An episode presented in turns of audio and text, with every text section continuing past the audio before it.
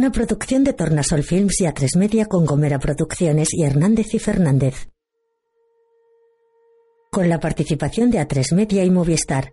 Con el apoyo del Gobierno de España, Ministerio de Educación, Cultura y Deporte. Con la colaboración de Guardia Civil. Con la financiación del Instituto de Crédito Oficial. De noche, en un descampado rodeado de montañas, permanece detenido un vehículo. Una persona abre desde fuera la puerta del copiloto, mueve un cuerpo en el asiento.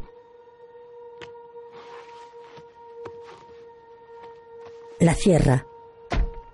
Sube al asiento del conductor. El coche es de color rojo.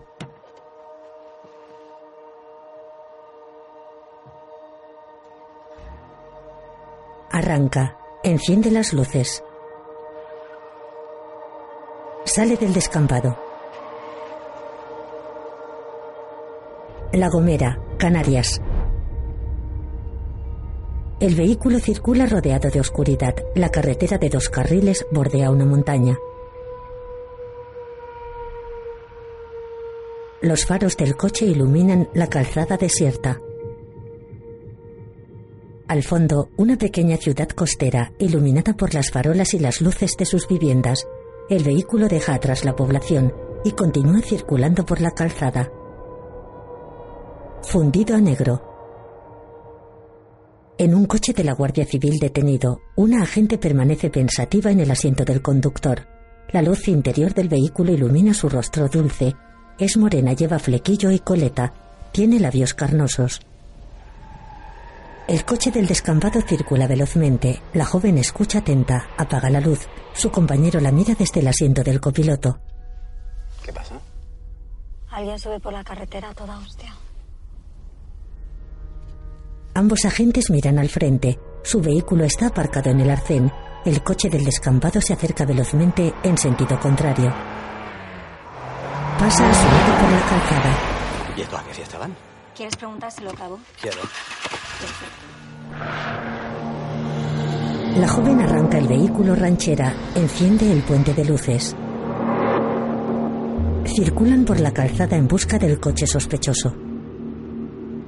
La joven frunce el ceño. ¿Pero dónde coño se ha metido? Mírale. Hijo de puta. Písale, písale, písale más. La joven cambia de marcha, pisa el acelerador, persiguen al sospechoso. Kim Gutiérrez, Verónica Echegui, Aura Garrido, Roberto Álamo. El sospechoso entra en un túnel. Los agentes le siguen. Sally von Heiteran, Cristóbal Pinto. Paola Bontempi, Alba Tonini. Ambos vehículos entran y salen de varios túneles que atraviesan la montaña. Los agentes circulan a pocos metros del coche rojo. Vehículo BMW rojo, matrícula 7. No, eh, 7 no. 1. La joven conduce agresivamente. ¡Coño! Siso, tranquilo. No voy a dejar a tus hijas sin padre. El agente mira asustado a su compañera. Él se agarra con fuerza al asidero del techo. Ella conduce concentrada en la persecución. Los vehículos continúan atravesando túneles bajo la montaña. El agente mira preocupado a su compañera. Clara, no te vas a meter ahí, ¿no? La gente mira al frente con el ceño fruncido. Cambia de marcha. No, no, no, no, no, no, no, no. no. Circulan por una estrecha carretera sin luz rodeada de niebla. Clara, por Dios, ¿quieres frenar de una vez? ¡Para ya, en una orden! Anclada detiene el vehículo, retira sus manos temblorosas del volante, levanta el freno de mano, sale del coche. Se aleja unos pasos, respira nerviosa. Basada en la novela La niebla y la doncella de Lorenzo Silva, Ediciones Destino. La niebla envuelve una zona boscosa. La joven se detiene a varios metros de su coche, mira confusa alrededor. Fundido a negro. La niebla y la doncella. En un cuartel de la Guardia Civil hay un pasillo con un surtidor de agua. Al fondo, una oficina con mesas repletas de documentos y papeles en las paredes. Un agente se acerca a su mesa. Descuelga. ¿Guardia Civil la cometa? Sí. Escucho. El agente escribe en su ordenador. Comunicante anónimo manifiesta que a las dos horas observó un vehículo BMW color rojo abandonado al final carretera del cementerio de Chipude por un conductor masculino sin identificar. El coche de anclada para junto al BMW rojo detenido en un descampado. Para Brezzo 12. 1791. Bravo Eco Hotel. Mira, ¿me puedes buscar por favor al dueño de un vehículo? Te digo la matrícula, 1791. Su compañero lo observa de cerca. Alumbra con una linterna la cerradura forzada del conductor. Ilumina el interior. Abre la puerta del copiloto. Hay papeles en el asiento. Observa sangre en el cinturón de seguridad. Siso, es el coche de Gómez Padilla. Siso, que es de Gómez Padilla, el consejero del Cabildo. Será suya. Siso muestra la sangre. Avisa Nava. Al amanecer en una calle, Anglada espera dentro del coche. Siso y Nava salen de un edificio. Nava es alto y calvo. Se despide de otro compañero. Anglada les espera dentro del vehículo. Baja la ventanilla. Siso y Nava se acercan. Una mujer morena espera junto a otro coche aparcado delante. que preguntemos por ahí si alguien vio al consejero dormirla en el descampado. No. Antes de acusar a Padilla hay que buscar al dueño de la sangre del BMW. ¿Me entiendes? Bien, yo me encargo de confirmar si fue a la cena del partido con el coche de su mujer y si es verdad que se emborrachó. Venga, dale. Nava se acerca a la mujer junto al coche. Buenas. La besa en los labios. Nava monta en el coche de ella. Anglada los observa atentamente. Se pone el cinturón. Arranca el vehículo. Ambos circulan por la calzada.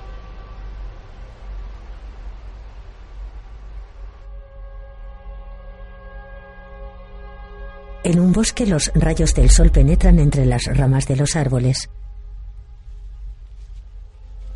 Una espesa niebla envuelve la vegetación. Una manta de hojas secas cubre el suelo. Varios agentes de la Guardia Civil rastrean concentrados la zona. Anglada les imita, se dispersan en busca de pistas.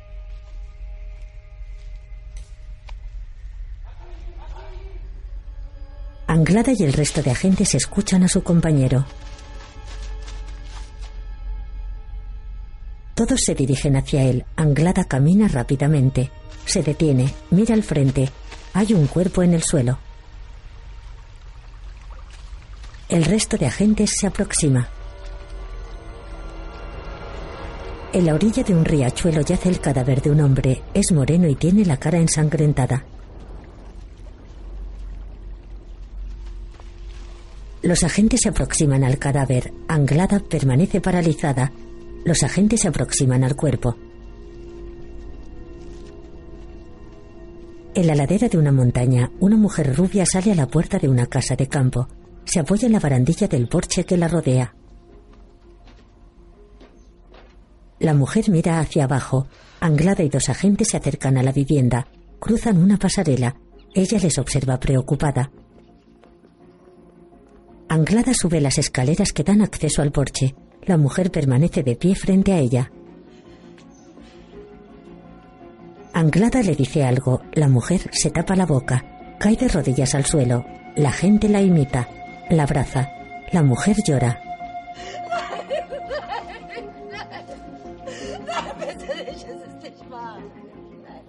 Frente a otra vivienda, Nava se lleva detenido a un hombre.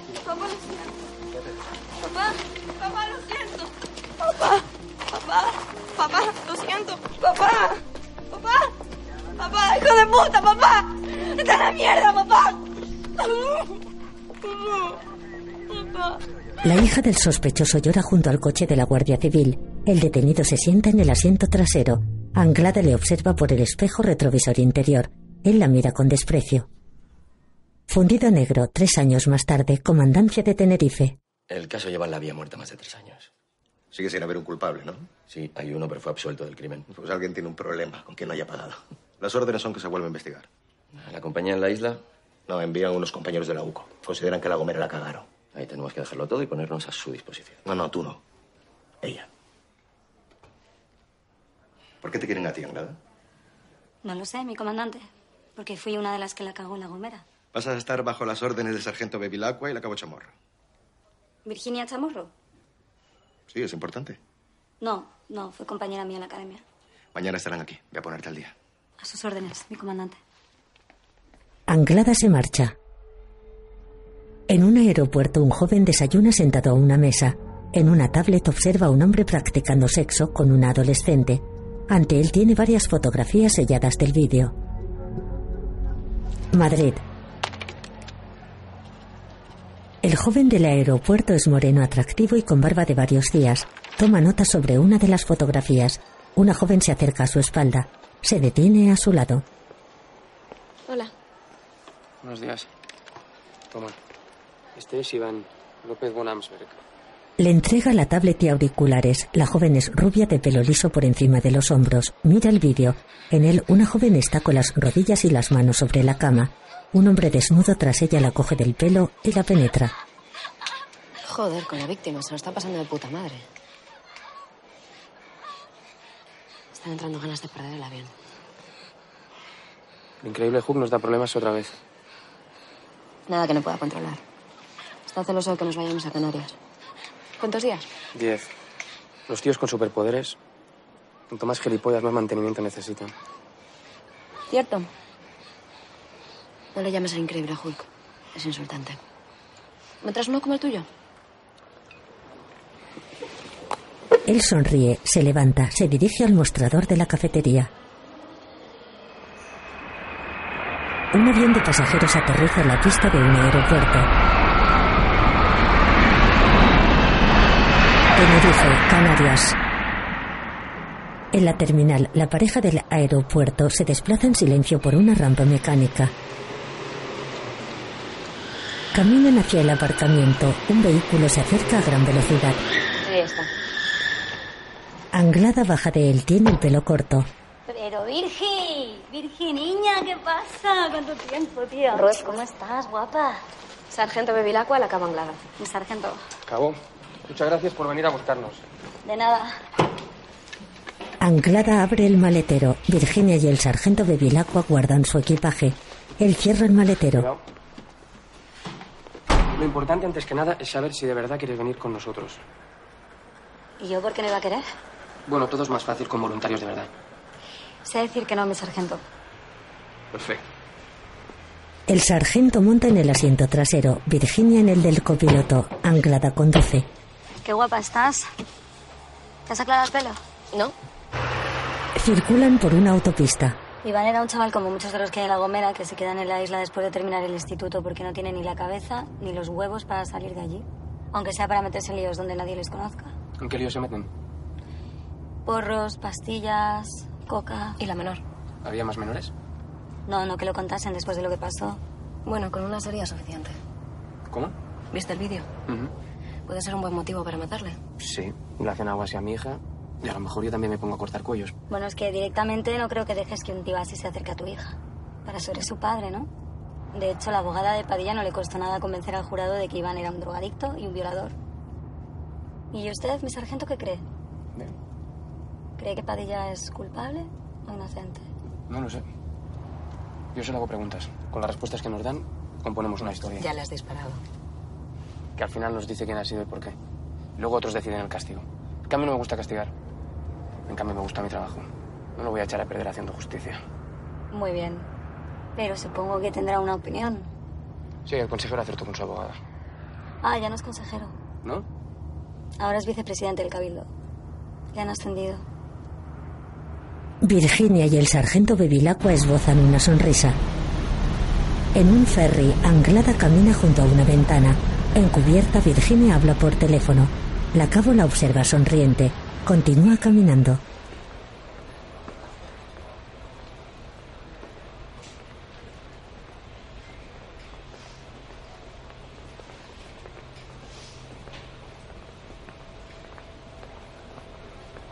Bevilacqua se muestra mareado sentado en un asiento. Anglada le hace una seña.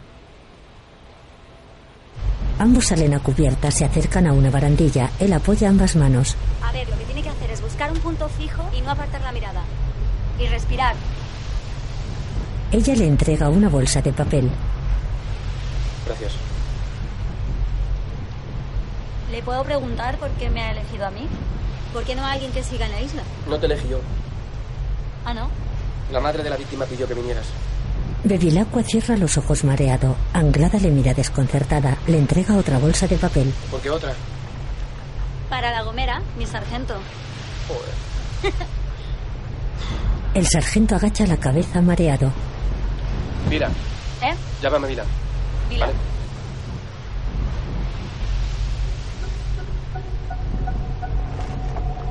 El ferry continúa navegando hacia La Gomera.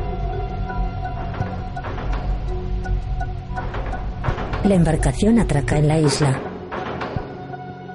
Una fila de coches sale del transbordador, entre ellos el de Anglada. En el puerto hay un cordón de vehículos oficiales y agentes de la Guardia Civil. Vila, ¿era importante que nadie supiera que veníamos? Bueno, los nuestros lo saben. No, es que no lo digo por los nuestros. Anglada detiene su coche ante los agentes. Una mujer se acerca. En un pasillo del Cabildo de La Gomera, Virginia Bevilacqua y Anglada esperan sentados en tres sillas junto a la pared. Virginia consulta el móvil. Anglada lee una revista. A una de ellos ya la conoce. Estaba en el coche cuando te detuvieron. Pero no te preocupes. Viene incluso bien que esté aquí. Entonces, ¿seguro que no pueden hacerme nada? Padilla y la mujer del puerto se acercan. Vicepresidente, Me dice Julia que no debo preocuparme por ustedes. Que no me pueden juzgar dos veces por el mismo crimen. eso es verdad. Pero que, sin embargo, puedo aprovechar la ocasión para meterle un puro a la Guardia Civil por acoso. Es una opción, haga lo que más le convenga, pero nosotros hemos venido a averiguar quién mató a Iván. Y eso probaría su inocencia. Inocencia ya quedó demostrada en el juicio. No. En el juicio le declararon no culpable. No es exactamente lo mismo. Yo creo que esto le conviene más. ¿Quiere decir eso que ya no me consideran un sospechoso? No, eso no. Entonces, ¿qué puedo hacer para convencerles de lo contrario? Pues puede empezar por contarnos qué estaba haciendo esa noche entre las 12 y las 4. Durmiendo la mona en un descampado. Los que le veo y me cuesta imaginarle bebiendo en un descampado. Eso es porque usted me mira con buenos ojos. Por cierto, ¿hay alguien que le mire mal aquí? Muchos. Son 20 años en política. ¿Hay alguien especialmente molesto por su ascenso? Miren ustedes, sé perfectamente quiénes son mis enemigos. Y ninguno de ellos sería capaz de organizar algo así. Vicepresidente, necesitamos hablar con su hija. ¿Para qué? Obviamente. ¿Usted qué cree? No nos dejaron tomarle declaración. Era una menor. La estábamos protegiendo. Ay, claro, es verdad, pobrecita. ¿Y no será que se están protegiendo ustedes? ¿Pero qué coño está tratando La usted de declaración insinuar? de su hija puede ayudarle. Piensa que si la relación hubiera sido consentida... cam- Tenía 14 años. ¿Qué consentimiento necesitaba? Juan Luis. Tiene usted razón, tiene usted razón. Pero es muy importante que hablemos con ella. No, ¿Y si se lo pido, por favor? tampoco. Tres años en las mismas insinuaciones, las mismas preguntas y al final me voy a tener que conformar con ser no culpable. Padilla se marcha molesto. Señores, Tengo un buen día. Anglada. Así no. ¿Vamos? Ella siente. Virginia, Bevilacqua y Anglada entran a la casa cuartel de la Guardia Civil. Caminan por un pasillo. Anglada se asoma sonriente a un despacho. Malote, Hola, guapa. ¿qué pasa? ¿Qué tal? Entran a una oficina. Siso sonríe. Nada. ¿Cómo está mi sargento favorito? ¿Qué pasa? Siso y Anglada se abrazan. En la academia te han convertido en toda una mujer. ¿eh? Sí, y en cosas peores. ¿Qué tal la llegada? Venimos de que nos den caña en el cabildo. Que no falte el cariño de Padilla, a ver si nos vamos a aburrir. Bienvenida, Ruth. ¿Cómo estás? De puta madre, mi teniente. Has visto que en el curso de cabo no le enseñaron buenos modales, ¿no? Mejor. Bevilacqua. ¿Tú eres Bevilacqua? Cuéntanos, ¿qué se nos pasó hace tres años? la persona que os dio el aviso del BMW de Padilla, ¿algo que te llamará la atención? Que susurraba. Insistí en que se identificara, pero, pero me dijo que no quería líos y colgó. Localizamos el móvil que usó, pero era de una turista que lo había perdido en la isla. Gracias. ¿Recuerdas qué acento tenía? Como de aquí. No, no muy cerrado tampoco, pero de aquí. El día de la detención de Padilla estaban presentes el teniente Nava, el cabo Berto Y los guardias Sánchez y Crespo. Sánchez. Crespo está en Madrid, en el GDT. Y le enseñasteis a Padilla el vídeo de su hija. La juez. Para explicarle por qué lo detenía. ¿Cómo reaccionó? Mal, muy mal. Mal, como que era la primera vez que lo veía. Seguramente. Si no, de que lo iba a dejar allí para que lo incriminase. ¿Y te pareció que reconocía a Iván? ¿Que sabía quién era? Siendo la gomera, es raro que se te escape algo así. Y si no lo sabes, no tardan en contártelo. Para mí el caso está bien construido. La sangre de Iván estaba en el coche de Padilla, que no tenía coartada, y la relación de Iván con su hija le daba un motivo para matarle. Lástima que no se localizase el informante. Y que no apareciera el arma, ni los efectos personales, ni el lugar del crimen. El caso no estaba listo para ser juzgado. ¿Y no pudiste encontrar ninguna amiga de la niña que contradijera la versión de que Iván abusaba de ella? Fue detener a Padilla y los gomeros se negaron a que preguntáramos nada a sus hijas. ¿Planteasteis otras posibilidades? Anglada nos ha comentado que el muchacho se drogaba. Mm. ¿Crees que lo mataron por dos porros y que luego usaron al consejero para taparlo? No, mi teniente. Pensé que quizás estancada la vía de Padilla, habrían abierto otras. Mira, a lo mejor en Madrid hay 1.500 maneras de resolver un crimen, pero aquí, en La Gomera, solamente hay una. En mi opinión, Padilla se cargó a ese muchacho y punto. Tiene toda la razón, mi teniente. Solo hay una. La buena. Pero aquí y en Madrid también, se lo aseguro. Por eso es tan difícil a veces. No me jodas, hombre, no, no me jodas. Vosotros estáis aquí porque nosotros hicimos un trabajo incorrecto. No. Estamos aquí porque el cuñado de Margaret von Amsberg, madre de la víctima, es eurodiputado y ha presionado para que el caso no se abandone. Nuestros superiores quieren que la madre sepa que seguimos investigando. Vale, pues entonces ya está claro, ¿no? Sea, quieren que montemos el paripé para que la mujer se quede tranquila. Pues ya está. A trabajar y punto. Cuando nos mandan a nosotros, las órdenes son resolver el caso. Intentarlo. Lo peor es que lo sabes y lo sigues haciendo. ¿Qué hago qué? Defenderme. Si me paso con el teniente, deja que me eche la bronca. Es que no te has pasado. Sí, sí lo he hecho. Y acuérdate que ni soy jefe ni soy hombre. ¿Eso qué tiene que ver? No me jodas, Vila. A estas alturas te voy a tener que explicar de qué va la guerra. Bueno, si te ayuda. En el exterior, Ruth se fija en la mujer de Nava charlando con un agente de la Guardia Civil. Virginia, Bevilacqua y Anglada entran al coche del acabo. Ruth conduce su vehículo por la carretera por la que circulaban la noche del asesinato. El sol luce en un cielo despejado. El vehículo se adentra en un estrecho camino rodeado de árboles. Sus densas copas apenas dejan que traspase la luz del sol. En el bosque, la cabo Ruth Anglada y el sargento Bevilacqua caminan por la hojarasca. Ambos visten de paisano. Ella avanza delante de su compañero con las manos en los bolsillos de la cazadora. Mira hacia atrás, comprueba que él la sigue. Se detienen a la orilla del riachuelo donde encontraron el cadáver de Iván. Bevilacqua cruza el estrecho riachuelo por unas piedras. Llega de un salto al otro lado. Se detiene, mira hacia el agua. Ruth le observa desde la otra orilla. El sargento mira alrededor. Se fija en la vegetación que rodea el arroyo. En la carretera, Virginia habla por teléfono junto al vehículo aparcado en el arcén. Sí, el sargento Vila. Creo que le avisaron que íbamos a venir. No, me dijeron que vendría el sargento Bevilacqua. Sí, es la misma persona. ¿Y por qué no usa su nombre? ¿Quién es usted? Como le dije antes, la cabo chamorro. ¿Y si Padilla no mató a Iván? Yo creo que ni sabía quién era ni lo que hacía con su hija. ¿Por qué lo crees? Según el informe, el corte se hizo desde atrás. Un tajo preciso con trayectoria de izquierda a derecha. Hay que tener sangre fría para hacerlo así. Uno, Sí. no dejas que el padre de la niña que te estás follando se acerque tanto. Y dos, conociendo a Padilla, no me parece capaz de mantener la sangre fría en esas circunstancias. ¿Y si se le fue la olla y le atacó por sorpresa? Sí, seguramente sí. Pero ya que estamos aquí, vamos a mirar donde los compañeros no miraron. Ruth y Vila vuelven sobre sus pasos. Anglada conduce hasta las afueras de la pequeña población.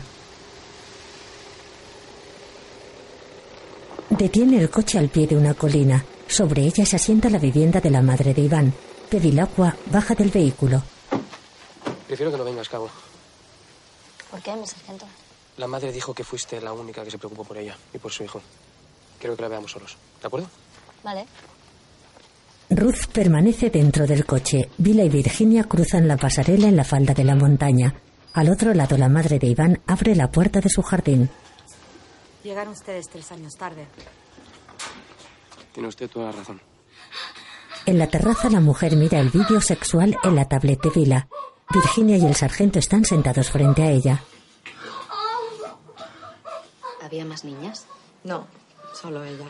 ¿Estás segura? Iván podía traer a casa a quien quisiera. Ahí están en su cuarto. ¿Por qué desiré? Porque es guapa, tiene buen culo. Iván no me lo contó. ¿Y en su opinión? No era una niña. Tenía 14 años. ¿Tú cuántos tenías cuando perdiste el Virgo? Yo 13. Iván no fue su primer hombre. No soy tonta. Sé que Iván no es perfecto, pero no es un monstruo ni un violador. Iván lleva tres días ausente. ¿Por qué no denunció su desaparición? Él hacía su vida. ¿Dónde pensaba que estaba? Con Udo, trabajando con sus amigos. Voy a necesitar que me dé una lista. Perdón. ¿Podría ver su habitación? Es la segunda puerta a la izquierda. Gracias.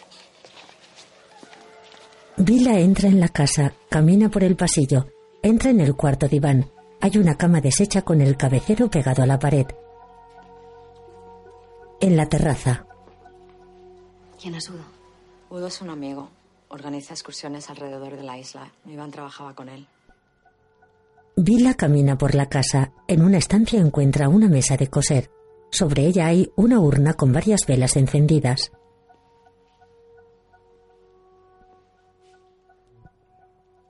La observa pensativo, acerca las yemas de los dedos a su tapa, se los impregna de algo similar a la ceniza, los frota pensativo. En el exterior, la cabo Ruth Anglada permanece sentada al volante. Mira hacia el asiento trasero. Hay una carpeta sobre un ordenador portátil. La coge.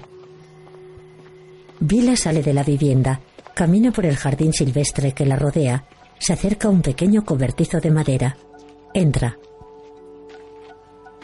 En el interior hay tablones, sacos, una tabla de surf y cajas. El sargento se fija en una. Mete la mano, mira hacia atrás. Algo llama su atención. Hay un objeto cubierto con una lona. Se acerca a él. Lo destapa. Es una vieja motocicleta. En el coche, Anglada revisa los papeles de la carpeta. Se fija en las fotografías sexuales de la hija de Padilla e Iván. Sobre la imagen escrito a mano. ¿Por qué lo graban con el móvil de ella? Ruth levanta pensativa la mirada. En el cobertizo Vila observa la moto con el motor encendido. La madre de Iván entra furiosa junto a Virginia. Disculpe, solo quería comprobar si funcionaba. ¿Se la regaló usted? Pagué una parte, la otra Iván con sus ahorros. ¿Notó si Iván manejaba más dinero de lo normal antes de que lo mataran? No, no, no, no noté nada. Mire, yo no juzgo si su hijo era bueno o malo. Desde que me asignaron el caso yo estoy de su parte. La verdad. ¿De dónde cree que sacó el dinero? Yo ya te he respondido. Que no quieras creerme es tu problema. Hola. Gracias. Gracias por volver. Nada. Mira, yo fui una niña malcriada. Malcrié a mi hijo. Pude educarle mejor, haberle puesto límites. Usted no le faltó a su hijo. A su hijo le sobró la persona que lo mató. Y ya está. Después de todo este tiempo, ¿usted quién cree que lo hizo? Pensé que Padilla, pero ya no lo sé. Llevo tres años intentando averiguarlo, pero nadie me dice nada. Toda la vida aquí sigo siendo la alemana. Para mí todos son culpables, pero solo uno lo mató y usted ha venido a encontrarlo. Por favor, hágalo. El sargento asiente. La madre de Iván se marcha. Vila sale del cobertizo. Mira pensativo a sus compañeras. Anglada, ¿podrás cumplir las órdenes que se te dan a partir de ahora? De noche, el vehículo de Anglada desciende por una calzada estrecha. En el restaurante del hotel, Vila, Virginia y Ruth cenan sentados a una mesa. La Yamaha vale 24.000 euros. Me gustaría confirmar que se los dio la madre. Vale, si no se los dio ella, ¿de dónde sale el dinero? ¿Drogas? En la lista que os ha dado Margareta hay un par de camellos. Le puedo preguntar a Machaquito a ver si hay algo por ahí. ¿A quién? Es un informante de la judicial. ¿Quieres que le pregunte a los compañeros a ver si siguen activos? Mm.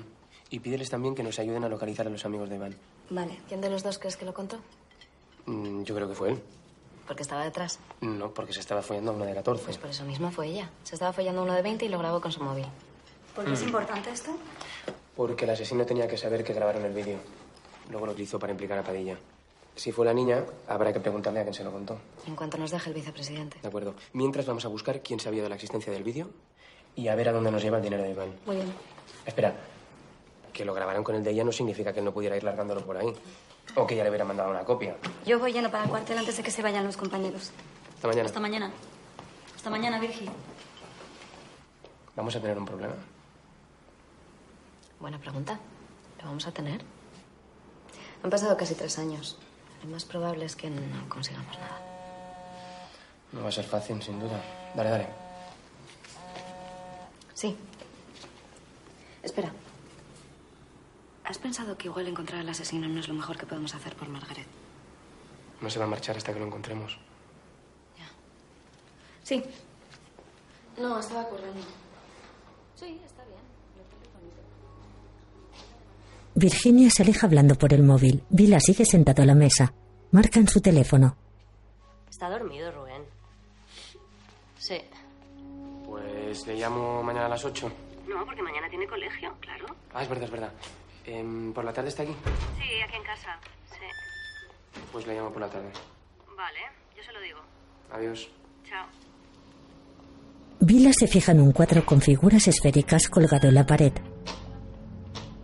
En el cuartel de la Guardia Civil, Anglada se acerca al despacho de Nava. La puerta está abierta. Ella se detiene en el quicio de la puerta. Él escribe sentado tras su mesa. Adelante. Necesitaríamos que nos localizarais a esta gente. ¿Sigue Machaquito en plantilla? El sargento no cree que fuera Padilla. Vamos a trabajar desde el supuesto de que él no lo hizo y que el asesino usó el vídeo para incriminarle. ¿Y el tema de la droga? Por el dinero que Iván manejaba. Puede que lo sacara de ahí. Muy bien. Para Machaquito lo encuentras en el risco. A los demás te lo buscamos. Siéntate. Ruth se sienta frente a él. Cuéntame. ¿Cómo lo llevas? ¿Cómo estás? ¿Otra vez? ¿Estoy de puta madre? Eh, no me digas gilipolleces que nos conocemos, anda. No te creo. Qué poco has tardado en avisar a Carmen de que venía, ¿no? En cuanto pusiste un pie en la isla. Y la pones en la puerta para vigilarme. No, teníamos hora para la eco. Es un niño. Me alegro, enhorabuena. Gracias. Hazme un favor. Dile a tu mujer que no ha vuelto para follarme a su marido. ¿Y a Vila? A ver si te lo vas a follar. Es una orden, mi teniente.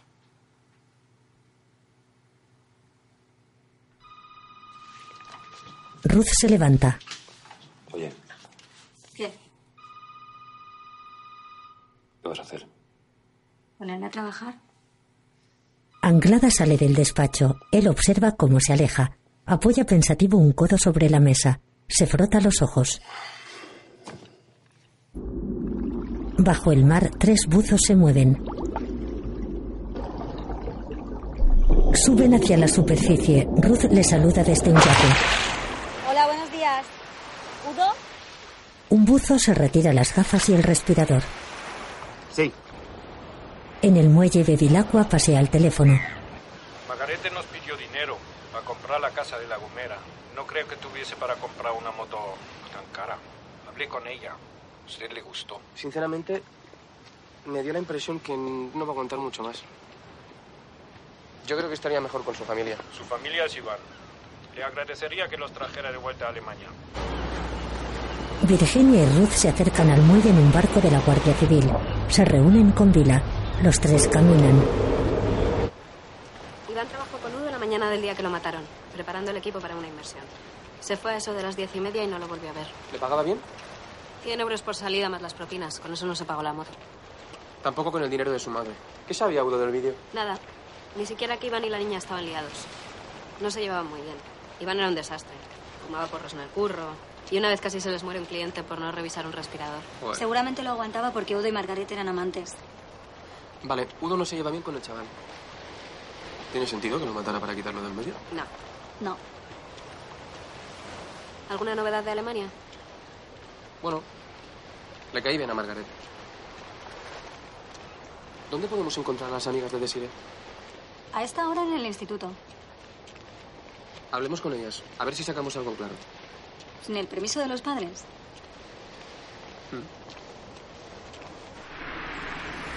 Anglada conduce su vehículo, se detiene junto a una acera. Virginia baja del asiento trasero. Ruth y Vila se alejan en el coche. Virginia cruza la calle por un paso de cebra. Se acerca al instituto de Desiree. Sube una rampa, accede al campo de fútbol. Varios jóvenes juegan. Virginia mira alrededor. Cinco chicas adolescentes conversan sentadas en una grada de hormigón. Virginia la sube, lleva coleta, pantalón vaquero, camiseta y una camisa abierta. Se acerca a las adolescentes. Perdona, ¿me das un piti? ¿Un qué? Un cigarrillo. Ah, claro, es que en Godo no se te entendía. Gracias.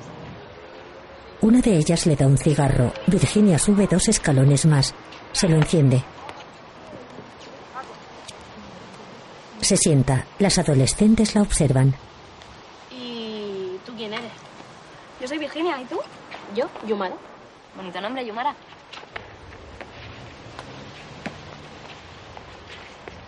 ¿Tú no serás lesbiana? No. Soy ojeadora del Real Madrid. claro. ¿El interior izquierda cómo se llama? ¿Quién? El de los pantalones azules. Ese es Tomás Trujillo. Es bueno. Es guapo. ¿Es tu novia Yumara? ¿Qué va? Si ese es un puto pibe. Tienes razón, no te pega nada. Yumara la mira sonriente. Las adolescentes siguen atentas al partido. El vehículo de Anglada se detiene cerca del risco. Bevilacqua baja del asiento del copiloto.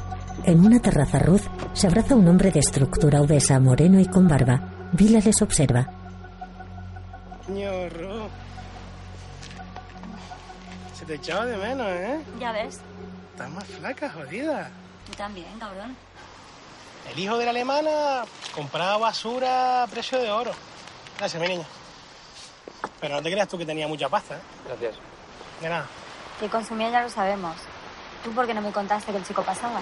¿Qué pasaba? Iván no pasaba, ¿no? ¿Y la pasta que manejaba? Si no pasaba, ¿quién se la robó? A nadie que yo conozca, al menos. Entonces la ganó traficando. A mí eso no me consta, ¿no? Yo creo que te da un poco de vergüenza contarlo. Vergüenza. A mí. Tú sabes que yo no puedo mentir. Si no, la vieja me lava la boca con Fire y si lo hago. A tu madre no me la saques cuando estamos hablando de drogas, machaquito. Joder, Ruth. Tú sabes que aquí se pasan porros, chocolate. y Que quiero que más fuerte se va el chicharro. Iván no iba al chicharro, Ruth. ¿Entonces qué? ¿No traería algún amigo suyo? Algo. Eso es lo que yo sé. Si quieren les cuento otra cosa. No, por favor, que no se moleste tu madre. Oye, esto está muy rico, ¿eh? Gracias. ¿Lo prepara ella? Pasó mejor vida, sargento. Vaya, lo siento. ¿Y tú no tienes miedo? ¿Miedo? ¿Miedo de qué? De que el asesino de Iván se entere que sabes más de lo que dices y venga aquí a comer esta carne tan rica. Pues, pues un huevo, sargento. Porque no sabiendo quién es, ¿cómo me lo voy a esperar? Entonces yo creo que lo que más te conviene es contarnos quién le pasó a Iván esa droga tan mala. ¿Es alguno de estos? Anglada le entrega una lista con nombres escritos a mano. Machaquito la lee, permanece pensativo, apoya el papel en la mesa. Zoilo y Cristo. De noche, en una tienda, Cristina compra dos chocolatinas, dos paquetes de frutos secos y un bote de chicles. Pila entra. No me dio tiempo a comer. ¿Quieres? No lo comento. Desvío no le enseñó el vídeo a sus amigas. Sabían que se lo tiraba, pero no que lo habían grabado. Entonces, ¿tú crees que lo contó Iván? No lo sé. Ruth se une a ellos. Pero para cuando lo mataron ya lo habían dejado. Lo cual no tiene sentido. Porque el vídeo lo grabaron unos días antes de que él muriera. Por lo menos les contó a sus amigas por qué habían roto. Según ellas, ella lo dejó y ya está. Vale, ¿alguna que todavía sale con ella? No. Perdieron el contacto cuando el padre la sacó de la isla. Los tres montan en el coche de Ruth. fundido a negro. De día un vehículo circula por la carretera que rodea la montaña, en un despacho. Entonces, Cristo, tú le mierda a Iván, ¿no? Sí, a veces les compraba algo a los colegas en Tenerife y lo traía a los findes que venía a la universidad. Pero todo se pagaba lo suyo. Iván también. Y yo, yo de esto no sacaba nada. ¿Y te contaba Iván de dónde sacaba el dinero para la droga? Imagino que se lo daba a su madre. ¿Cómo está? Mal. La madre está mal. Vete a verla, si eso. Sí. Tengo que subir, sí. ¿Qué contaba Iván de la niña de Padilla? A mí nada. Me enteré de eso después de que lo mataran. Si no te lo contaba a ti, ¿a quién se lo contaba? En el exterior, Vila y Ruth caminan por un callejón. El sargento lee la lista. Antonio Mainou está en Hermigua, Lucas Barat en Las Hayas. ¿Por dónde empezamos? Pues por el que te dé más rabia. Los dos están a la misma distancia. La carretera con menos curvas. Ambos sonríen cómplices. En el coche Ruth conduce. Vila viaja en el asiento del copiloto. ¿Y tú por qué ingresaste en la Guardia Civil? Mm, Nada original. Decidí seguir el negocio familiar.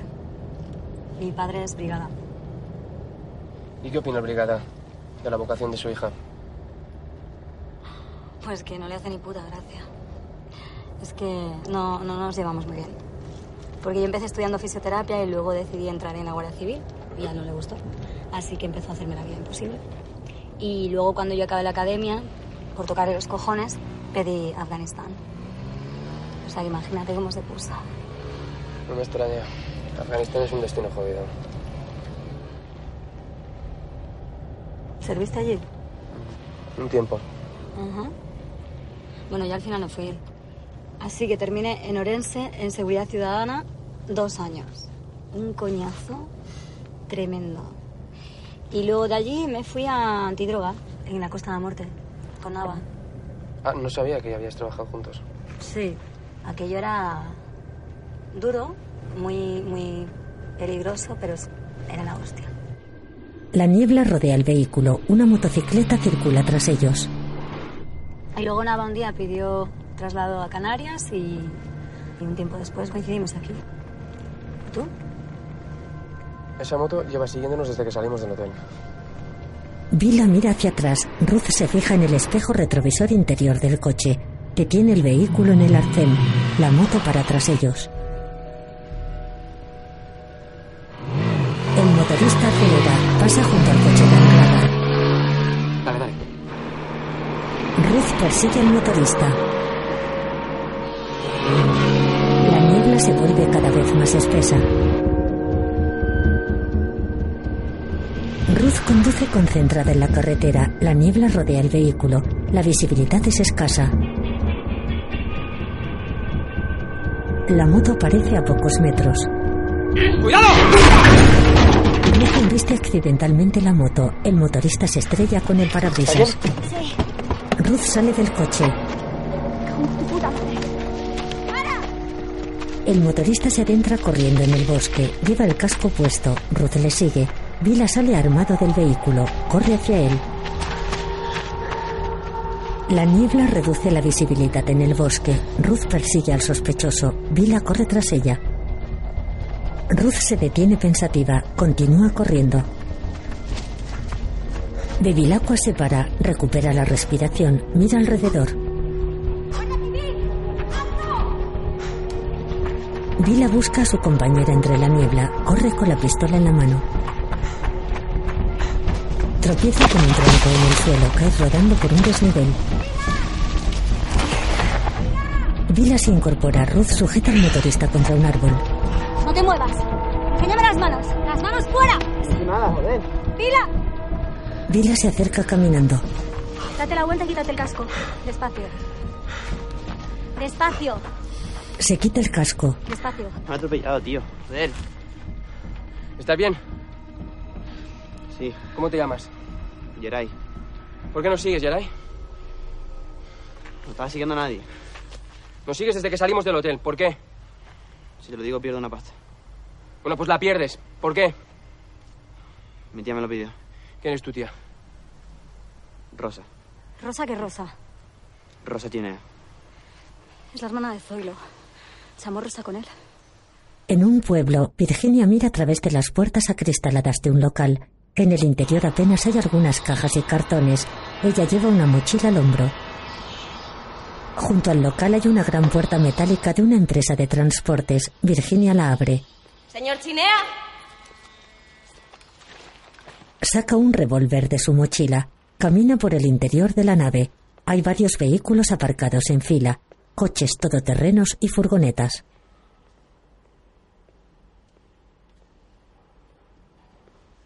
Señor Chinea. Virginia se detiene, guarda el arma. Varios guardias civiles registran la nave, entre ellos Ruth Vila y Virginia. He estado preguntando y nadie les ha visto hoy. Varios agentes elevan un vehículo con una grúa. Ruth se coloca de pie bajo él, lo inspecciona minuciosamente con una linterna. Descubre algo. Premio. Sí. Espera. Todos se acercan. Ruth desatornilla algo bajo el vehículo. Nava y los demás la observan. Ruth abre una pequeña compuerta bajo el coche. Extrae tabletas de hachís.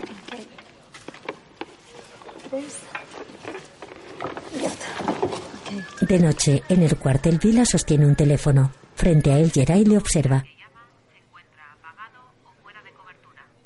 Es que no tiene que llamar yo, me iba a llamar ella. Pues ya te llamará. A ver, cuéntame lo que tenías que hacer. Decirle lo que hicieran, a quién iban a ver y es. ¿Y tenías que llamarla si vamos a ver a alguien en especial? No. Si hubiera sabido que eran pasmas, hubiera pasado. No, pasmas no. Picoletos. Es que no es lo mismo. ¿Y qué sacas tú? 500 pavos para trucar la moto. Joder, pues creo que no te va a dar. Ya lo siento. Una mujer sale del despacho de Nava. No te preocupes, Candelaria. Casa y no seas muy dura con él. ¿eh? ¿Ha terminado? Pues venga a darle un abrazo a tu madre, hijo de puta. Geray abraza a su madre. Ella le da un beso en la mejilla. ¿Me ha contado Miguel que esto es por el hijo de la alemana? Sí, era amigo de Zoilo. Ya, pero más de Rosa. Siempre estaba merodeando por su casa. Si tenía negocios era con ella. Cuando encuentre a mi prima, dígale que como se acerca a mi hijo la mato. Geray y su madre se marchan. ¿Tienes hambre? Vamos. No lo sé. Iván pudo tocarle los cojones con tanta motocara o poniéndose lo que tenía que vender. Pero a nadie le consta que vendiera. A vosotros tampoco. Es verdad. Digamos que a Iván lo matan por algo relacionado con la droga de los Chinea. ¿Por qué van a por Padilla? Bueno, el dinero de la droga hay que limpiarlo en negocios legales. Padilla era político, tenía poder. Quizá pudo negarles esa vía. ¿Hay constancia de amenazas? No.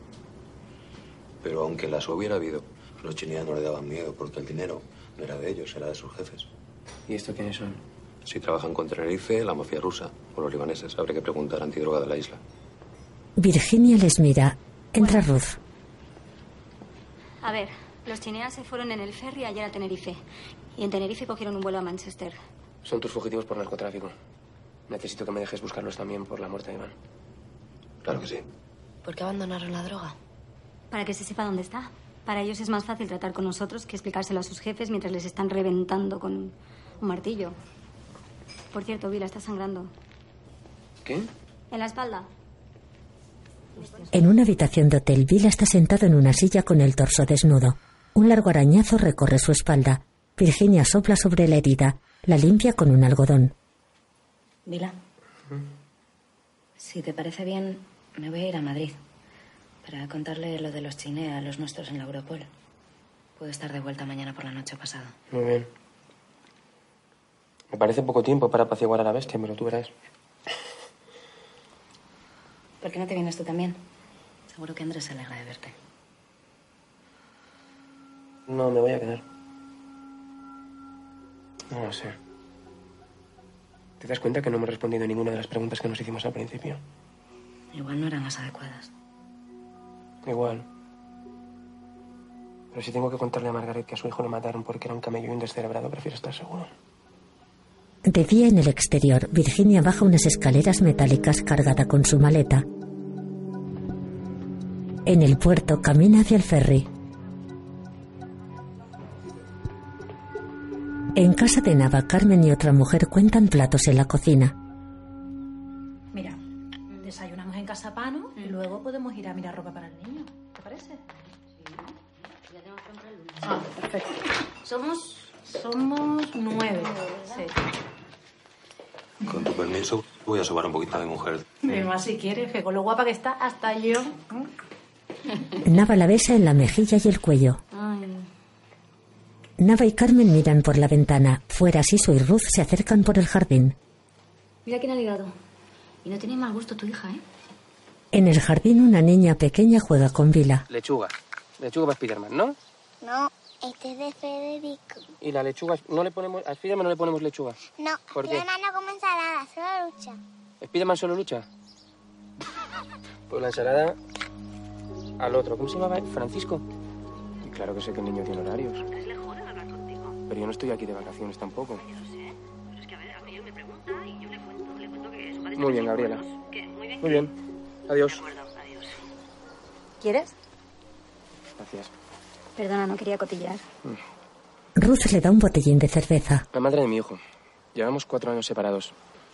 Yo creo que todavía disfruta tocándome los cojones. Le cuenta cosas a Andrés de mis casos, de asesinatos. Sí. A mí no me gusta. A mí mi padre me contaba los suyos. Además me contaba los detalles más chungos. Pero a mí me encantaba. ¿Y luego no tenías pesadillas? Sí. Ruth y Vila caminan por el jardín. Ella viste un vestido corto de tirantes. ¿Y a ti tu padre qué te contaba? No, el mío no contaba mucho. Recuerdo pasarme horas viéndole pintar soldaditos de plomo, que luego eran para mí. En silencio. ¿Soldaditos de plomo? En torno a una mesa. Perfecto. ¿Llegáis por aquí? Y esto... No, mira, mejor este... Hazle caso a Carmen. Mejor estudias para ingeniera. Que quiero ser guardia civil, Bueno, como el tío va. Miguel. Ya está. Como el tío Miguel, no como tu padre, que es un guardia civil como Dios manda. ¿Qué va? Lo tiene más claro. Ella va para oficial, ¿verdad, mi niña? Tú sigue. Pero se puede hacer las dos cosas, ¿eh? Tú ingresas en la Guardia Civil y mientras tanto vas sacando de la carrera. Si te organizas hay tiempo. ¿Tú qué estudiaste, Vila? Psicología. Eso tiene que ser súper útil, ¿no? Para entender a los malos. Sí, la verdad es que a veces sí. Lo jodido es cuando te das cuenta que todo el mundo está un poco perturbado, pero bueno, Ah, sí. ¿Tú también? no saber hasta qué punto. ¿Y yo? Carmen aparta tensa la mirada. Pues todavía no sé hasta qué punto acaban Clara. No cuela. Si te estudiaste es porque solo eres sargento. Porque no saca Tonta no buenas es. notas. Tonta no Todos comen distendidos. Ruth ríe. Vila la mira embelesado. Carmen se muestra incómoda. En la recepción del hotel, Ruth y Vila. Gracias. Gracias. ¿Y si te invito a una copa, qué pasa? Me tomo una copa más y me quedo dormido de pie. Qué pena que seas tan decente, mi sargento. No, la pena es que sea tu sargento. Ella le mira fijamente. Anochece, el sargento y la cabo recorren la terraza que rodea el hotel. Ella avanza delante de él. Caminan lentamente. A pocos metros de la terraza, las olas del mar rompen contra las rocas. Vila se detiene ante la puerta de su habitación, mete la llave en la cerradura, abre, mira hacia atrás. Ruth se acerca por la espalda, le abraza por detrás, él tira de ella. Entran en la habitación del sargento. Dentro están tumbados desnudos en la cama. Una sábana cubre ligeramente sus cuerpos. Ella está de perfil hacia el exterior del colchón. Tiene los ojos cerrados. Vila observa la espalda de la joven. Acaricia con los dedos una cicatriz horizontal en su torso. Ella permanece inmóvil. Abre los ojos. En la terraza, ambos están desnudos sentados en una silla. Ruth está sentada a horcajadas sobre él. A ver, eres universitario, psicólogo, lo que significa que al menos listo eres. A ratos. Pero te metes a guardia, que ya es extraño. Luego, sirves en Afganistán, ahora en la UCO. No lo pillo. ¿Qué se te ocurre? Que te va la marcha. Que te gusta estar cerca de la tropa. No está nada mal ese perfil. Mira, yo soy sargento porque se me da muy bien cumplir órdenes. Tienes un punto. A lo delegado de la clase, que, que me parece muy gracioso. Pero también soy muy bueno haciendo que otros las cumplan, ¿eh? ¿Ah, sí? ¿Sabes qué creo? ¿Qué? Que tú vas de tío formal, pero en el fondo tienes algo muy oscuro. Soy el sargento oscuro. Yo soy sargento porque creo que lo importante pasa en la calle, que es sobre el terreno donde se marca la diferencia, no en un despacho. ¿Qué? Que también creo que eres una buena persona. ¿Y tú? ¿Tú eres buena persona? Ruth niega con la cabeza. Ella le besa dulcemente los labios. Se besan apasionadamente.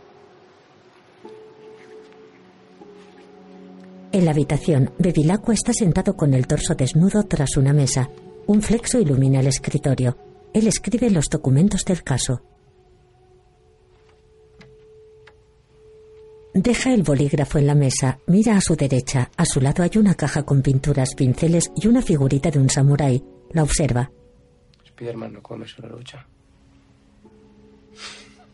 Sonríe. Contempla pensativo el samurái. Mira hacia atrás. En la cama Ruth duerme desnuda boca abajo. Una sábana cubre su cintura y su cadera. Él mira de nuevo el vídeo sexual en la tablet. Ruth se despierta. Vila, ¿qué pasa? Perdona, te he despertado. Es que... Es una cosa que ha dicho la hija de Nava. A ver, como a Spiderman solo lo ves luchando, no te imaginas que también come, pero claro que come. Claro que Sí. lo hace. Ujú. Vale, ¿qué ves? A un hombre adulto follándose a una niña. Y hasta parece que la está violando. Eso es lo que vemos nosotros. Pero ahora imagínate que eres de Siré y esto que estás grabando, sabes que solo lo vas a ver tú y tu novio. Sí. ¿Qué es esto entonces? Esto es solo una chica entregándose al hombre al que ama. Aquí no hay nada oscuro. Da igual que le agarre del pelo, la posición en la que estén. Que no veamos el amor no significa que no esté. Un momento. Las amigas de Desiree dijeron que ya pasaba de él. ¿Y si a Desiree le importa la relación y miente a sus amigas para proteger eso? No era un secreto. El asesino lo sabía. Es que yo creo que no lo sabía. Tuvo la suerte de que lo encontrarais y le vino perfecto para implicar a Padilla, pero no lo sabía. Yo le mentí a Margaret. Nunca estuve de parte de Iván. Nunca lo miré como lo miraba Siré o como lo miraba ella. Ruth se acaricia la barbilla. De día, en su jardín Margaret entra en el cobertizo. Se acerca a una caja de cartón junto a la pared. Retira un casco apoyado sobre ella. La abre. Saca un álbum de fotos. Se lo entrega a Ruth y Vila. En una sala de estar, Margaret, Ruth y Vila examinan las fotografías sentados en un sofá y un sillón. y me lo pusieron en el pecho, supe que no habría ningún otro hombre en mi vida. Era tan pequeñito, tan perfecto. Un día estábamos en el jardín plantando flores. Él tenía seis años. Me cogió de la mano y muy serio me dijo que era mejor madre que la media.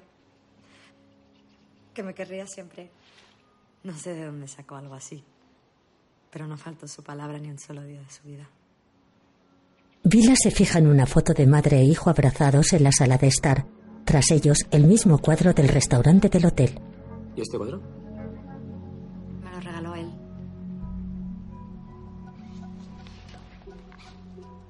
Era muy guapo. Sí, muy guapo. No le prestaste el dinero. La moto se la pagó él.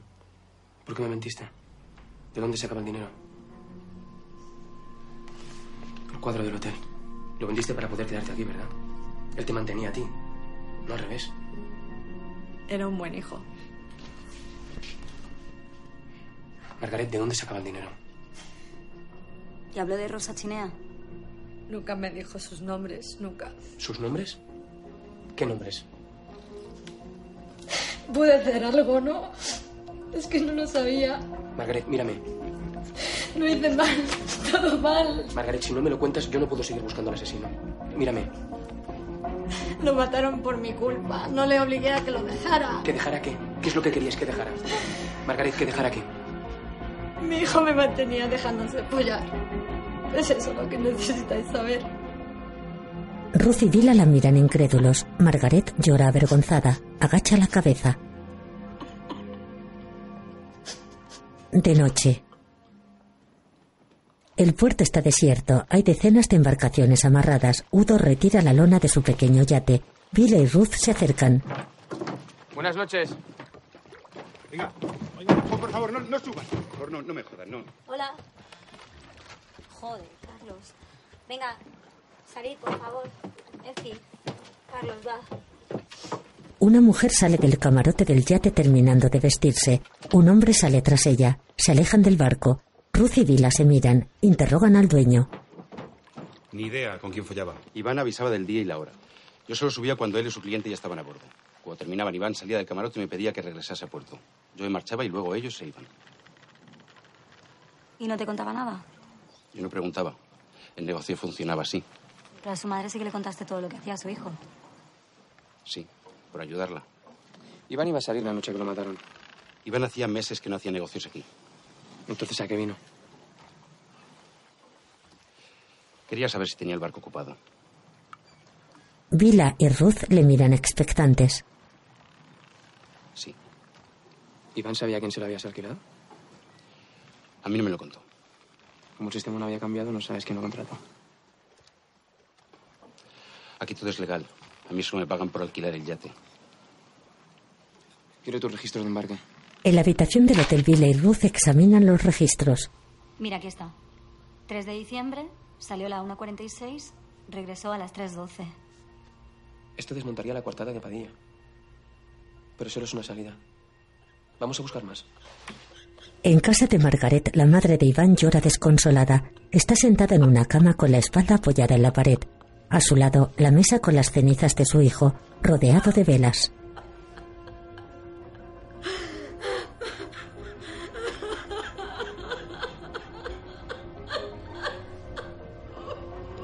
En la habitación del Hotel Ruth y Vila consultan en el ordenador la página web del partido político de Padilla. A ver. Padilla asistió a un mitin en Agulo 4 de noviembre de 2009. Hay una salida de 12 a 2. 20 de enero 2010.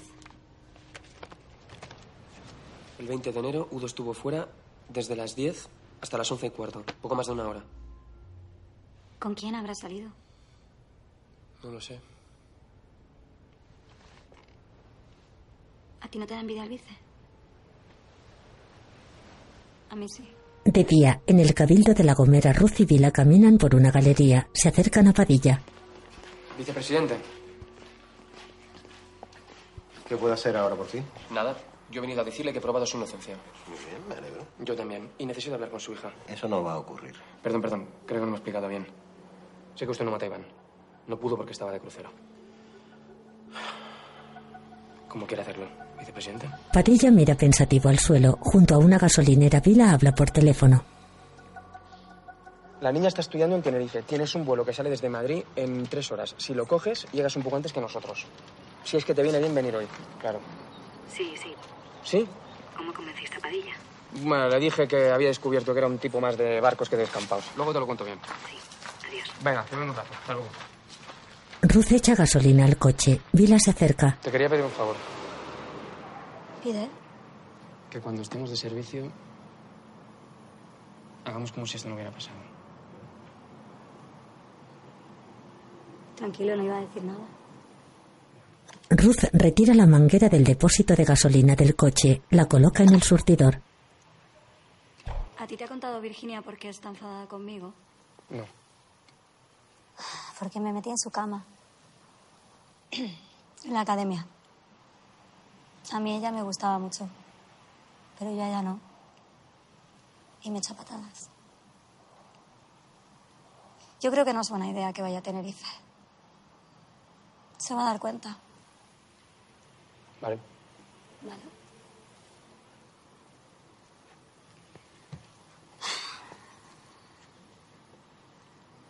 Y necesito. Necesito que se me quiten las ganas de follarte. Mi sargento.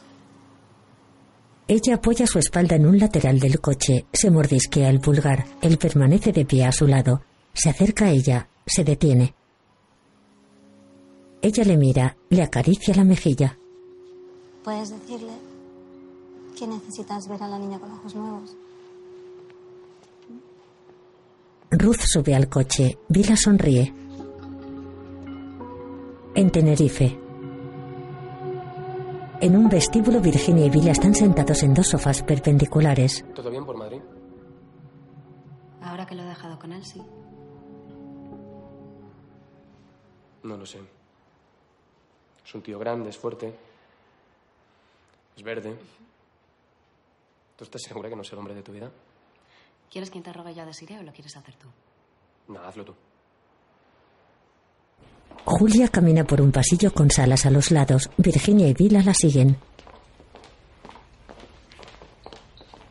La abogada y los agentes atraviesan una puerta. Julia les indica que se detengan. Espérenme ahí, que ahora la traigo. Muy bien. Vila y Ruth miran a través de un cristal. Al otro lado, una cocina industrial. Julia entra a la cocina. Se dirige a una joven vestida de blanco con delantal y gorro. Le dice algo. Vila y Virginia observan la escena al otro lado del cristal. La joven gira la cabeza y les mira. Lo conocí en una discoteca. Era un pibe muy guapo, muy alto y generoso. Me puse follando. ¿Qué quiere decir generoso? Pues que si tenía pasta invitaba y si tenía droga la compartía. ¿Te contó de dónde la sacaba? Deciré Ana, no conteste. ¿Te llevó alguna vez al barco? No, Iván no quería. Decía que aquello era curro y que conmigo era distinto. ¿Por qué? Pues porque en el curro haces lo que te dicen y conmigo podía hacer lo que quería. ¿Te contó alguna vez Iván con quién curraba? Ni te atrevas, Cabo. Igual te lo tengo que preguntar a ti. Solo lo que atañe a la relación entre mi cliente e Iván. Desiree. Habías quedado con Iván el día que lo mataron, ¿verdad? Habíamos quedado. ¿Por qué? Si ya lo habías dejado.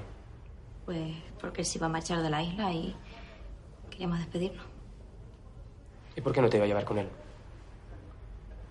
Porque no quería irme yo. Ya ves tú, sí, era una niña. Pero ella sabía que no iba a venir. Lo vi en la moto con, con otra tía y no era yo. ¿La reconocerías? ¿A la otra tía si la vieras? Llevaba casco. ¿Qué hora era? Pues por la tarde, después del instituto. ¿Podría ser Rosa Chinea? Hasta aquí. Vale, vale. Una pregunta más, ¿de acuerdo? ¿Por qué grabasteis el vídeo? Pues quería que tuviera algo para que se acordara de mí. Pero nunca se lo mandaste. Mm. Lo grabaste con el tuyo, era para él. ¿Por qué se quedó en tu teléfono? Pues porque no iba a estar en el suyo, con todas las otras. En La Gomera, Ruth corre por el pasillo del cuartel de la Guardia Civil. Entra a la oficina. ¿Dónde tenéis guardado lo de los chinea? ¿No lo sabéis? Lo de los chinea, ¿dónde? Abajo. Anglada corre hacia el archivo, enciende la luz, entra en la sala. Observa una caja de cartón precintada en el suelo. Lee la etiqueta de la tapa, se acerca a otras apiladas, coge una de la parte superior, la deja en el suelo, rasca con una cuchilla el precinto. La abre nerviosa, extrae una foto enmarcada. En ella un hombre y una mujer ante un camión de transportes. Coge su teléfono móvil, toma una fotografía de la imagen. Envía un mensaje con la fotografía a Vila. En Tenerife, junto a la cocina, Vila habla por teléfono. Virginia le observa. No la recuerda. No creo que fuera una de sus clientas. ¿Y la mujer de la moto? Tampoco. Dice que la de la moto no era tan vaca. Entonces, ¿qué vais a hacer? Pilar. Un segundo. Sí. ¿De verdad? Joder, Padilla acaba de darnos permiso para llevar a Desiree a la gomera. Vamos a ver si reconoce a alguien que estuviera en el teléfono de Iván. No es el plan más brillante del mundo, pero es un comienzo, ¿no? ¿Cuándo venís? Pues yo creo que en el primer ferry de la mañana. Oye, pídele a Nava que mande a alguien a buscarnos. Desiree está algo asustada y yo creo que sus padres tienen que estar histéricos. Sí, claro. ¿De acuerdo? Dila, yo también estoy acojonada. ¿Por qué? En el archivo, Ruth permanece de pie con el móvil en la oreja. Agacha la mirada pensativa. Te echo de menos.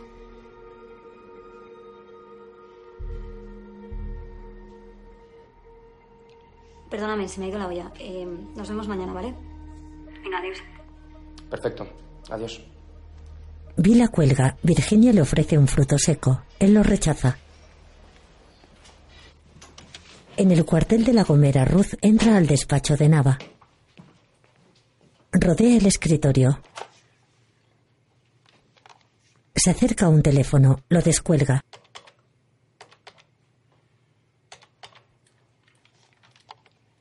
En casa de Nava un móvil vibra sobre una mesa. Carmen contesta. ¿Sí? Carmen, soy Anglada. ¿Me puedes pasar con Nava, por favor? Ahora no puede ponerse, ¿no? Bueno, pues dile de mi parte que el sargento Bevilacqua llega mañana con la hija de Padilla. Y que van a necesitar un equipo de protección, ¿vale?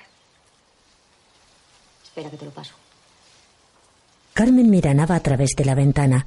El teniente barre las hojas del jardín. En el despacho, Ruth espera de pie con el auricular en la oreja. Mira su móvil. Entra una llamada de Vila. Ruth aparta la mirada de su teléfono. Anglada sale del cuartel. Camina varios pasos hasta su coche. Activa la apertura automática. Mira alrededor. Entra en el vehículo. Se queda pensativa en el asiento.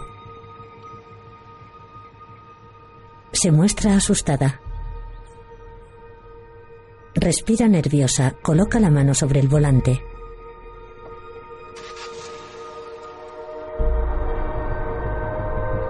Conduce por la carretera que rodea las montañas. La niebla se mueve alrededor.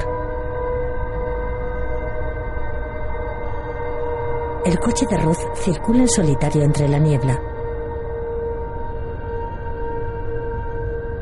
Fundido a negro.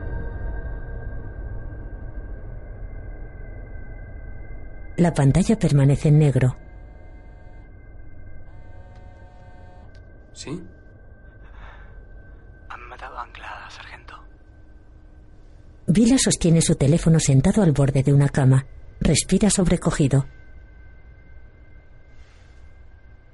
De día, en una cancha de baloncesto junto al mar, un helicóptero espera con los motores encendidos. Virginia y Vila caminan hacia el aparato. Visten chalecos de uniforme de la Guardia Civil. Ambos suben. Un hombre cierra la puerta. El helicóptero despega. Se eleva sobrevolando la cancha de baloncesto. Se aleja de la isla de Tenerife. Bevilacqua y Virginia viajan en la parte trasera de un coche. El vehículo se detiene frente al mar tras una zona acordonada. Virginia y Vila bajan del vehículo. Dos agentes levantan la cinta que acordona la zona. Virginia y Vila pasan por debajo, caminan hacia la orilla. Cerca del mar permanece el coche de Anglada tras un nuevo cordón policial. Un agente de la Guardia Civil lo custodia. Varios agentes vestidos con monos blancos buscan pruebas alrededor. Virginia y Vila traspasan el segundo cordón. Vila se acerca al coche con el semblante serio. Sobre la arena hay banderines y carteles numerados señalizando distintos puntos. Virginia y Vila se acercan al vehículo. Lo observan. Está abollado y tiene la puerta del conductor destrozada. Rodean el coche. Junto a una furgoneta los agentes vestidos con monos blancos, gorros y guantes examinan las pruebas y toman fotografías. Vila pasa a su lado.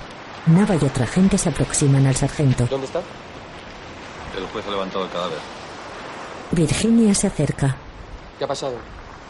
Al parecer, un coche la golpeó y le rompió las dos piernas. Ella intentó huir arrastrándose hasta ahí y una vez ahí, el coche volvió a pasar por encima de ella. ¿Saben qué hacía aquí? ¿Perdón? ¿Saben qué hacía aquí? Habló conmigo para preparar la escolta de la hija de Padilla y luego se fue al hotel. ¿Por qué cojones la han matado, eh? ¿Por qué? Alguien no quería ser identificado por la niña. O en represalia por las drogas. A lo mejor averiguó algo mientras estábamos en Tenerife. No lo sé. Nava y su compañero se alejan. Vila mira pensativo al suelo. El agua rumbe contra las rocas de la orilla. Dos lanchas de la Guardia Civil navegan por el mar. En tierra firme, Geray camina por un callejón. Se detiene. En la puerta de su casa, su madre conversa con un guardia civil. En el despacho de Cristo, dos agentes le interrogan. Las lanchas de la Guardia Civil se mueven por la isla. Dos jóvenes corren por una calle. Tres agentes les persiguen.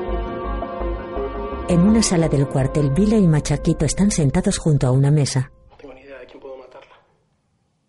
No se te ocurre nada. Ni imaginarlo, ni pasárseme por la cabeza. Mírame.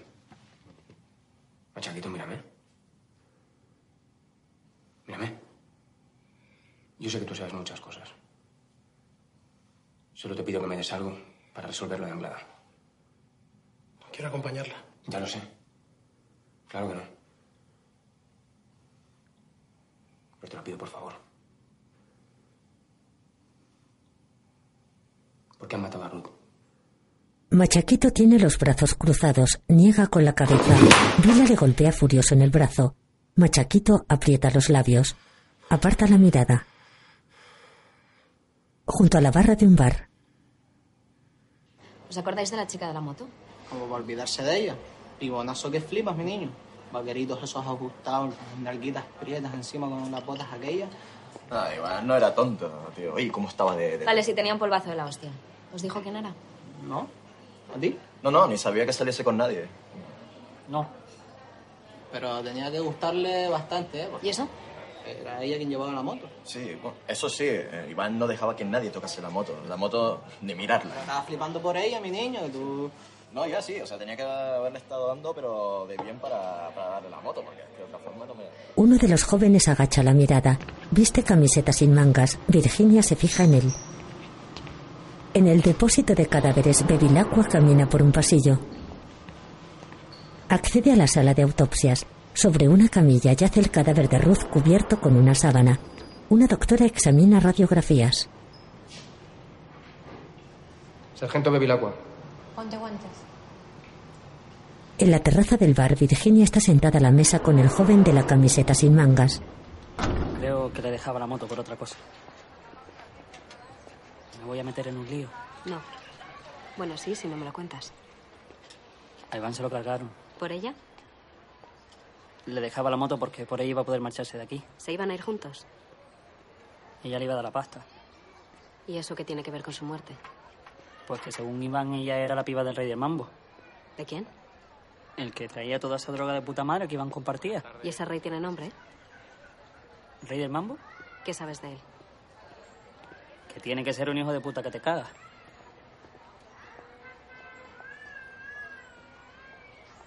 En la sala de autopsias, la doctora destapa la cabeza de Ruth. Anglada tiene la cara sucia y ensangrentada. Hay sangre en sus labios y en sus dientes. Tiene los ojos cerrados.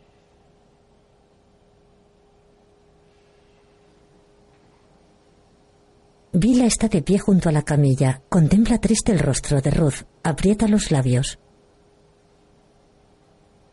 Vila lleva guantes en las manos. Retira suavemente un mechón de pelo que cae sobre la frente de su compañera. Niega con la cabeza.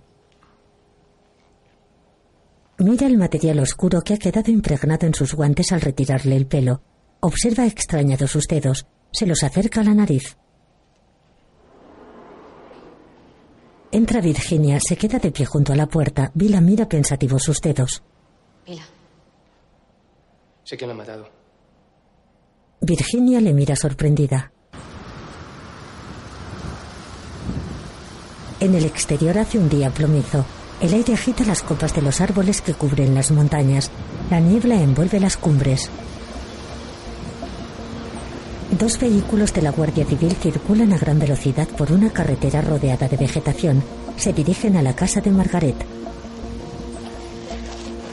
Los vehículos se detienen. Vila baja del asiento del copiloto del primer coche. Virginia del asiento trasero. El sargento señala un vehículo aparcado junto a la carretera. El vehículo todoterreno tiene abolladuras en la parte delantera. Virginia los observa. El vehículo tiene el parachoques descolgado y varios faros rotos. Vila sube las escaleras junto al porche de la vivienda. Margaret está de pie con las manos apoyadas en la barandilla y un bolso colgado al hombro.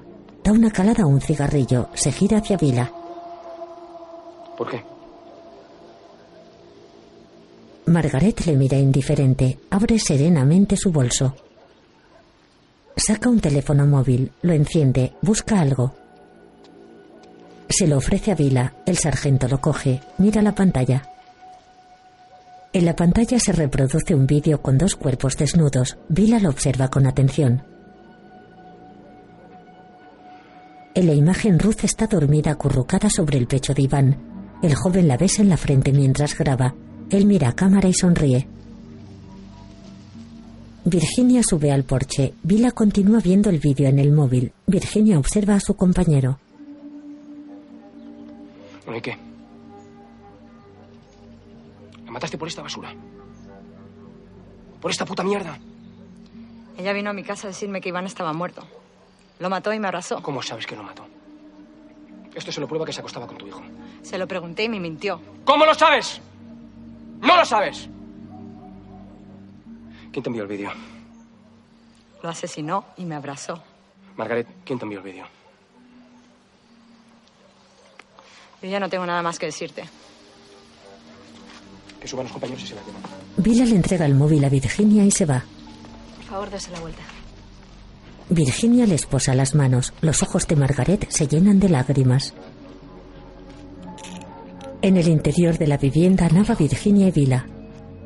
El vídeo lo han enviado desde un móvil robado. ¿Quién podría tenerlo? Si Ancla era la piba del rey del mambo, ¿pudo ser él? Puede ser. Nos entregan a la asesina de Iván para que dejemos de buscarlo a él. Anglada sirve contigo. ¿Tú crees que era capaz de matar? Era capaz de todo. Ahora de matar. mm. No sé qué pensar. No lo sé. Vila le observa pensativo. De noche Bevilacqua sale del jardín de la casa de Margaret. Atraviesa la pasarela, camina pensativo. Junto a la carretera permanecen varios vehículos de la Guardia Civil con los faros encendidos. La niebla se mueve entre los vehículos. Varios agentes guardan cajas con pruebas. Vila se detiene frente a los coches con los brazos en jarras. Se mueve inquieto, se detiene. Vuelve a deambular pensativo por la carretera. Mira al suelo meditabundo. Virginia se acerca a él. Necesito los teléfonos a los que llamó Anglada. Y los que se pusieron en contacto con ella también, desde que nos la asignaron. Te lo pido. Te veo en el hotel. Vila camina hacia uno de los vehículos. Virginia mira alrededor. En el cuartel de la Guardia Civil varios jóvenes caminan en fila por un pasillo. Machaquito avanza tras ellos con las manos en los bolsillos. Todos salen al exterior. Un agente custodia la puerta del cuartel. Machaquito baja los escalones de un callejón. Al pie se detiene un coche de la Guardia Civil. Machaquito, esto va a ser muy fácil. Tu madre no se va a enfadar.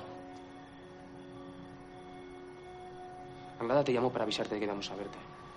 ¿Qué te dijo que me contaras? Yo contar no tenía que contar nada. Solo marcar un nombre de la lista. Zoilo Chinea. ¿Y Cristo por qué? Eso fui yo, para hacerlo un poco más de verdad.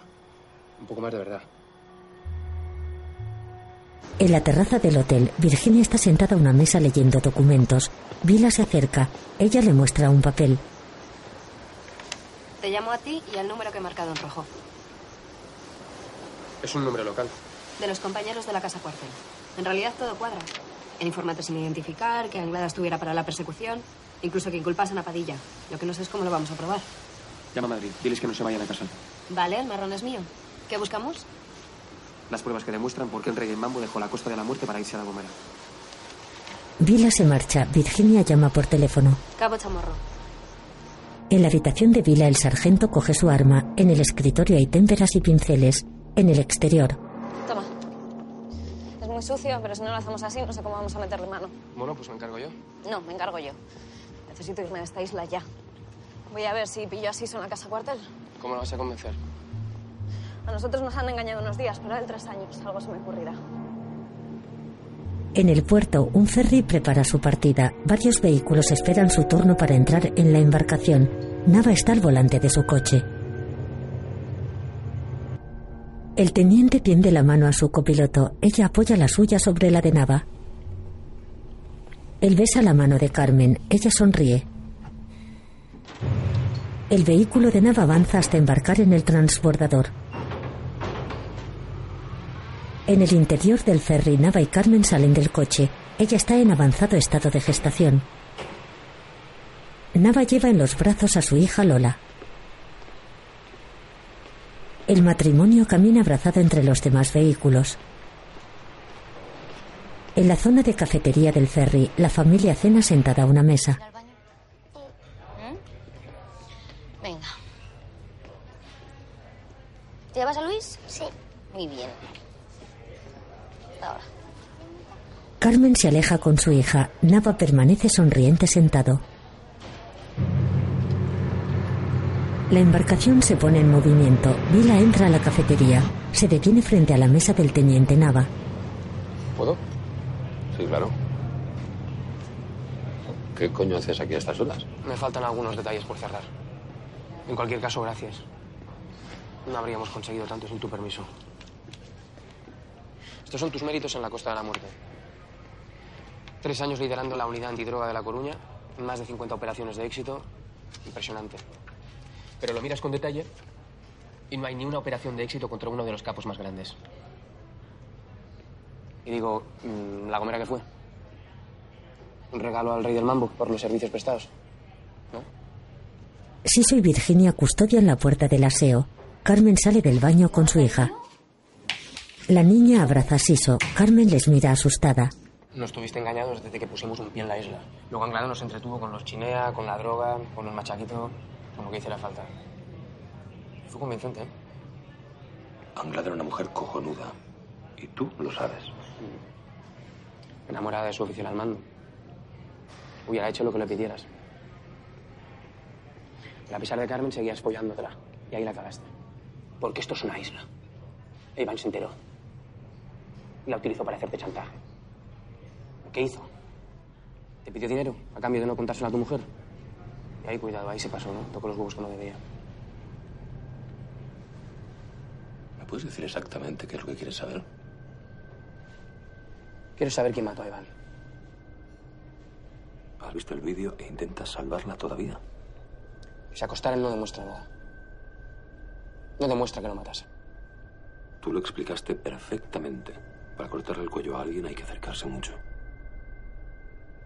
Te amenazó a ti. El dinero que quería es el tuyo. ¿No?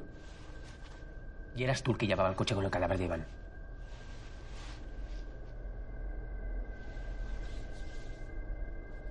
Oye, jode mucho que te cambien por uno más joven.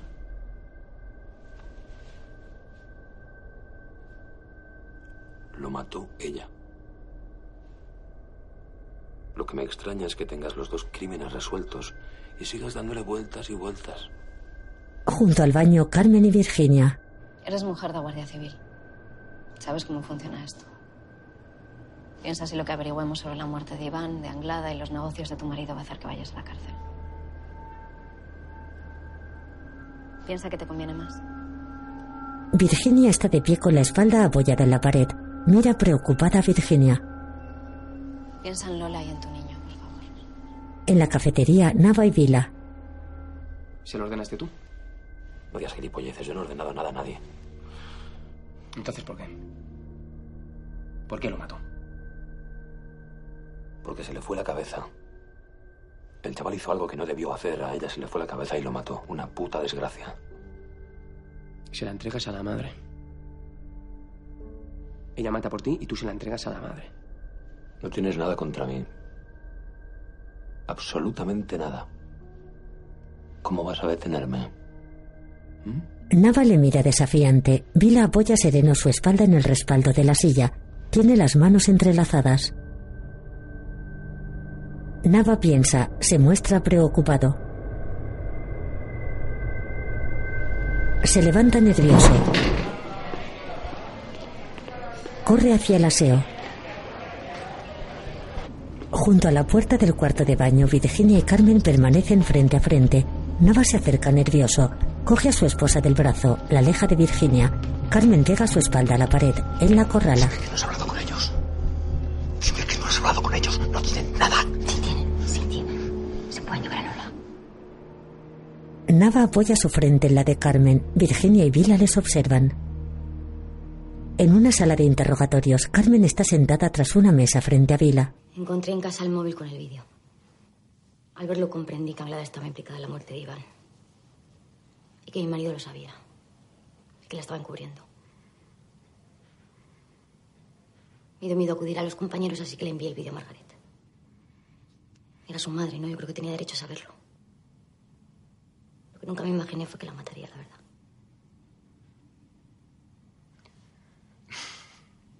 Hombre, sí cabía esperar una respuesta intensa, por su parte, ¿no?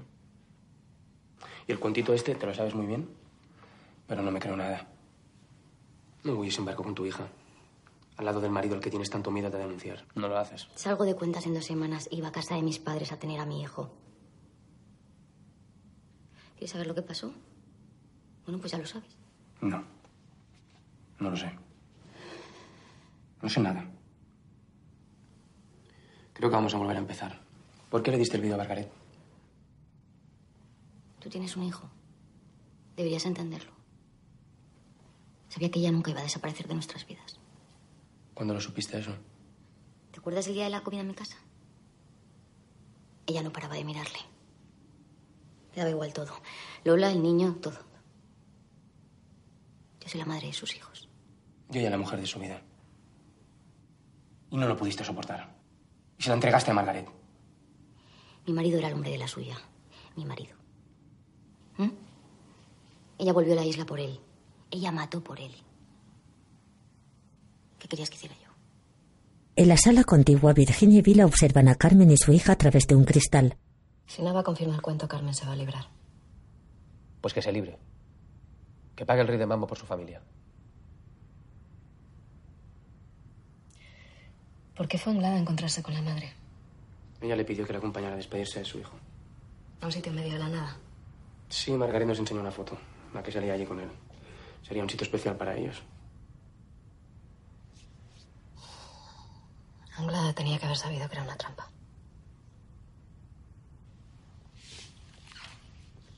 Oye, ¿tú y yo vamos a estar bien? Ahora mismo te mataría.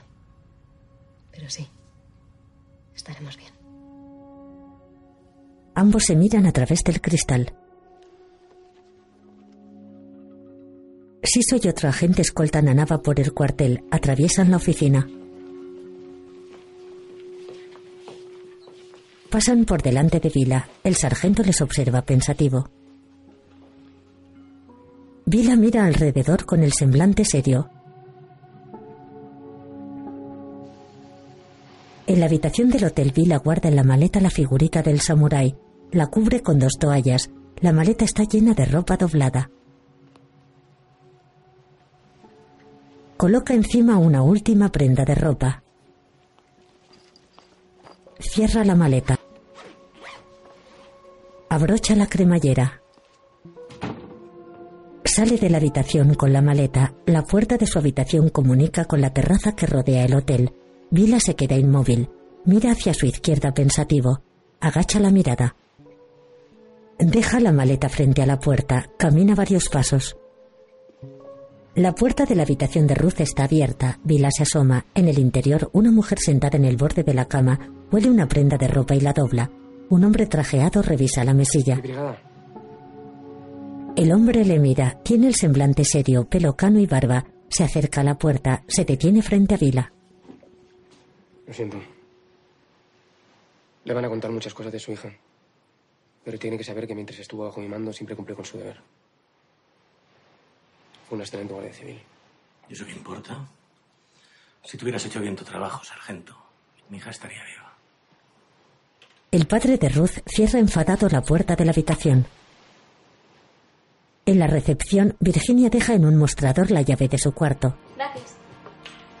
La cabo tira de su maleta con ruedas, lleva gafas oscuras, camina varios pasos, mira hacia la ventana. Al otro lado del cristal, Vila habla por teléfono. Virginia sonríe. En casa de la exmujer de Vila, ella habla por teléfono. Sí, sí, sí, ahora te lo paso. Andrés, tu padre. Papá, ¿pillaste al asesino? Sí que lo cogí. ¿Qué me traes? ¿Qué te llevo? Te llevo un samurái. Terminé lengua, tenía que hacer un resumen del libro de la selva. ¿Sabéis de qué va? Pues no me acuerdo. ¿De qué va? Va de un niño que lo cogen los lobos, algunos se lo quieren quedar y otros no. Pero claro, si no se lo quedan, se va a morir. Así que sí. Entonces, ahora sus hermanos son los lobos, porque no tiene padres.